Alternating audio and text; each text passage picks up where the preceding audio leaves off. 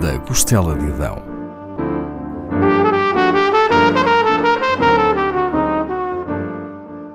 Com Paula Castelar.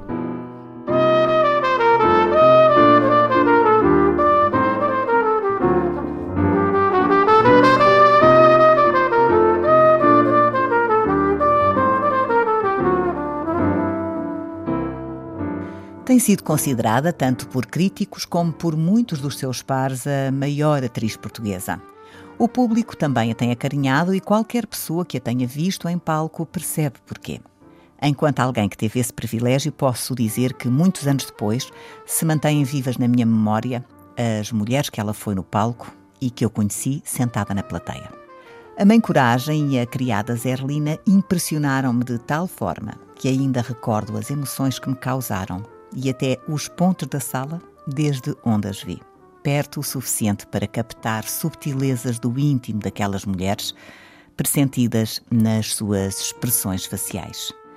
Senti algo raro que às vezes acontece e cuja ideia li resumida numa frase em tempos, já não sei onde, sobre Meryl Streep. Não era um caso de interpretação, mas de possessão a atriz e empresária teatral Amélia Rei Colasso, que dirigiu a companhia de teatro com a vida mais longa da Europa, dizia que Eunice Munhoz tinha sido o único gênio que lhe passara pelas mãos. Eunice do Carmo Munhoz nasce em 1928 na Amareleja, no Alentejo, numa família de atores de província. No sangue dos Munhoz há gerações que corriam artes de palco.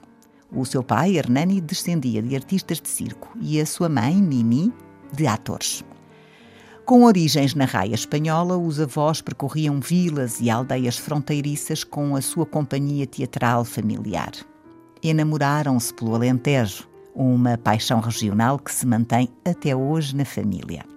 Foi, aliás, essa a razão para se instalarem na Amareleja, onde Eunice nasceria.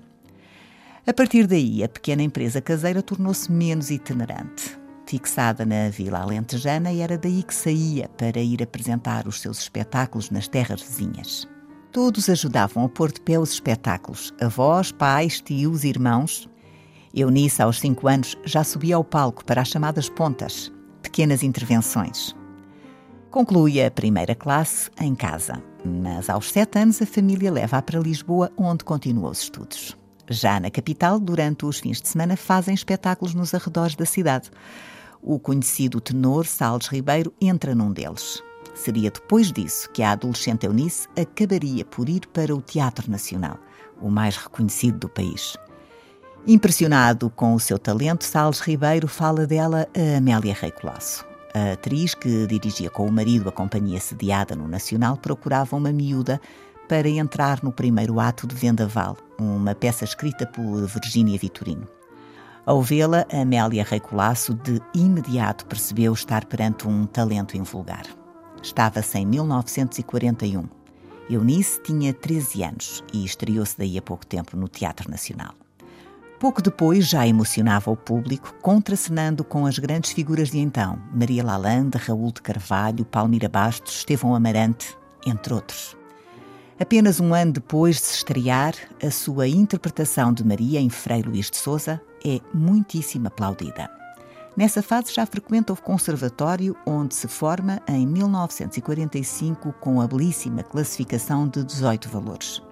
Vasco Santana, uma das maiores estrelas da época, convida-a então para trabalhar com ele e com a igualmente famosa Mirita Casemiro na comédia musical Chuva de Filhos.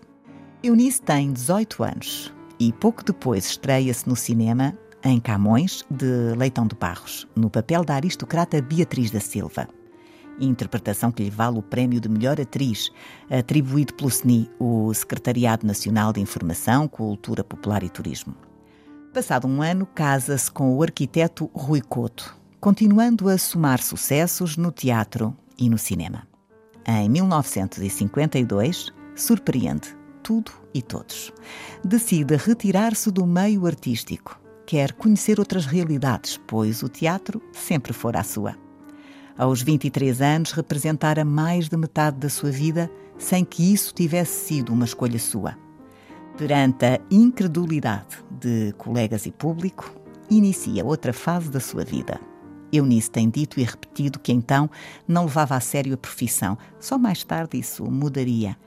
Nos quatro anos seguintes, dedica-se ao lar e a novas experiências laborais. Primeiro como balconista numa loja de cortiças no Príncipe Real, em Lisboa. O dia inteiro de pé pesava-lhe nas pernas. Isso levá-la-ia a ter mais consideração por todos quantos atendem os clientes, sorrindo.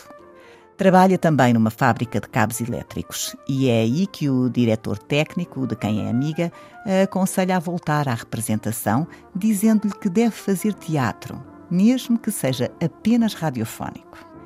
É o que a Eunice faz.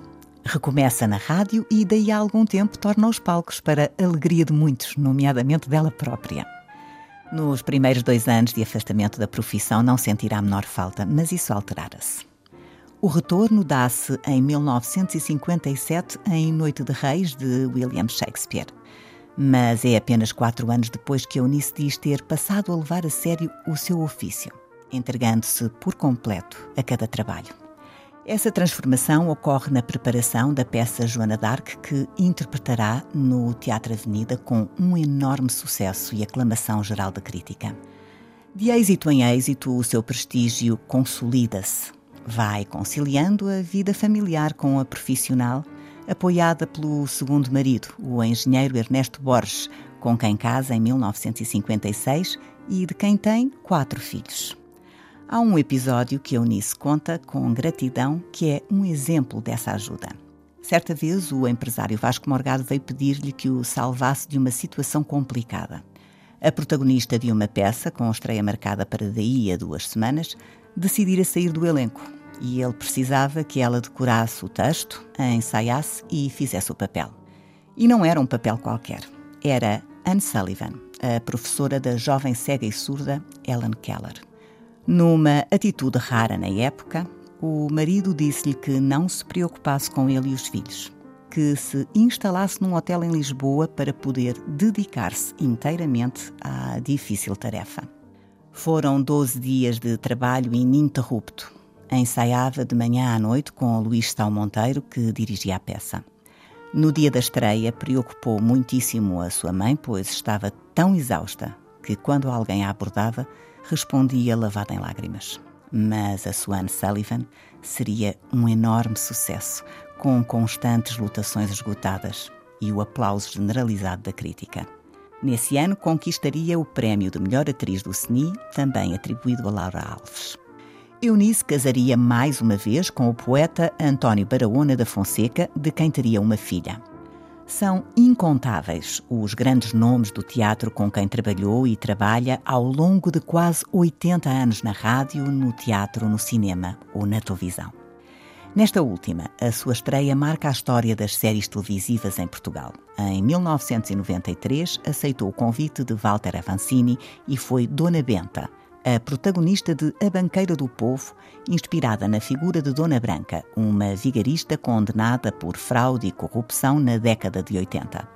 No elenco da série estavam alguns dos maiores atores do país, entre eles Carmen Dolores, Corado Ribeiro, Raul Solnado, João Lagarde, João Perry, Lídia Franco, São José Lapa, João Dávila e os jovens Alexandre Alencastre, Diogo Infante e Rogério Samora.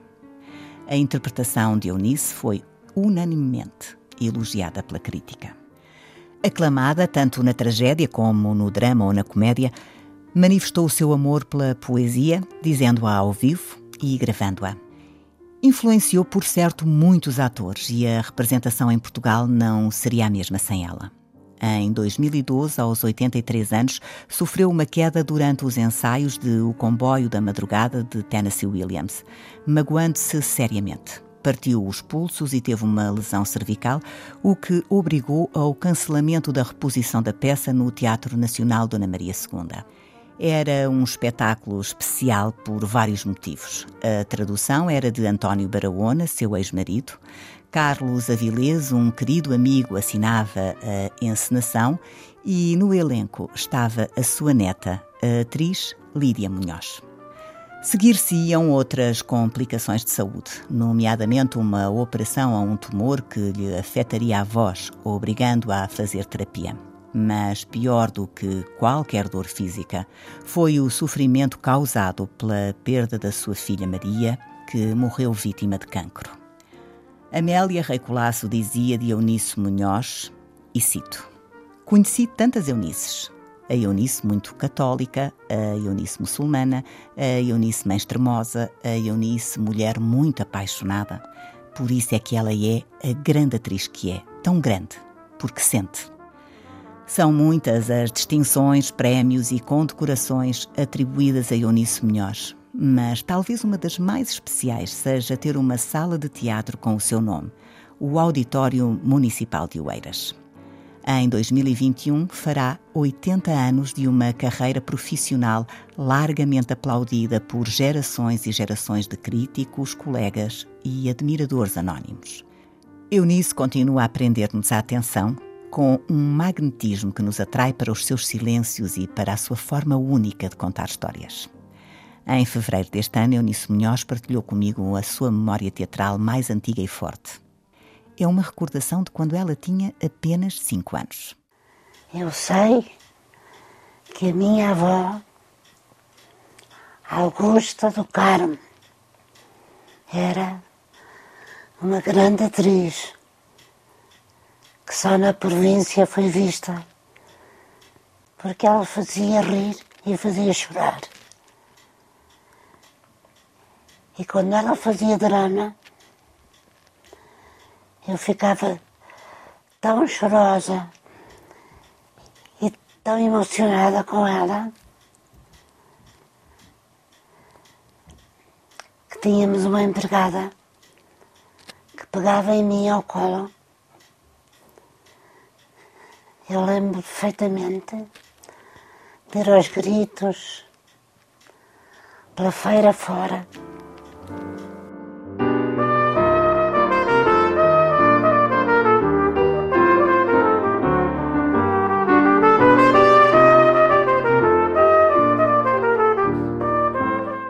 Costela de Adão,